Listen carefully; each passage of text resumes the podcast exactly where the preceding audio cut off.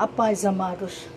Nesta tarde eu vos trago uma palavra de Deus no livro de João, no seu capítulo 11, no seu verso 3, que nos diz: Por isso as irmãs de Lázaro mandaram dizer a Jesus: Aquele que o Senhor ama está doente. Eu vejo aqui o amor de Deus para com os irmãos. Eu vejo aqui a grandeza de Deus, o poder de Deus. E diz a palavra do Senhor que Lázaro era de Betânia, aldeia de Maria e Marta. Mas este moço veio adoecer e morreu. E suas irmãs mandaram avisar Jesus. E Jesus ainda demorou uns dois dias para continuar a voltar e chega na aldeia. E quando ele chega lá, queridos, vai se aproximando, ainda não tinha chegado na aldeia. O Senhor disse no versículo 11: Nosso amigo Lázaro adormeceu, mas vou despertá-lo.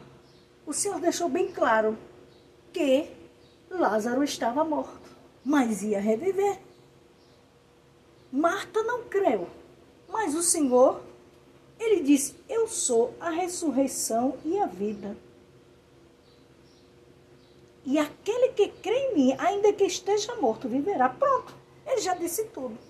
E quando chega ali, já fazia quatro dias que Lázaro estava morto. Já estava cheirando mal. Mas tem uma coisa: ali chegou Jesus de Nazaré, aquele que dá vida, aquele que cura, aquele que, aleluia, faz sinais.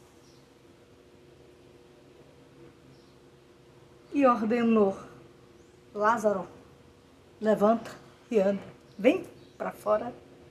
E tudo isto aconteceu para a glória do nome do Senhor.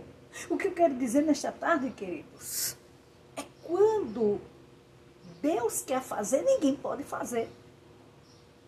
Você vai para o médico, você procura um, procura outro, e não tem jeito. Você gasta, se esvai, se preocupa, você chora, e não tem jeito. Porque quando é para ele fazer, é ele que vai fazer. Então que nesta tarde, você onde você estiver, no leito do hospital, no leito na tua casa, aonde você estiver, queridos, aqui no Brasil, fora do Brasil, em outros países, saiba nesta tarde que Jesus é o mesmo ontem, hoje e será eternamente.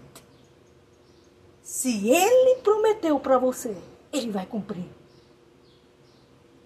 Porque só ele é o que pode fazer o milagre na tua vida. Então acredite, receba esta palavra, que é fiel e verdadeira.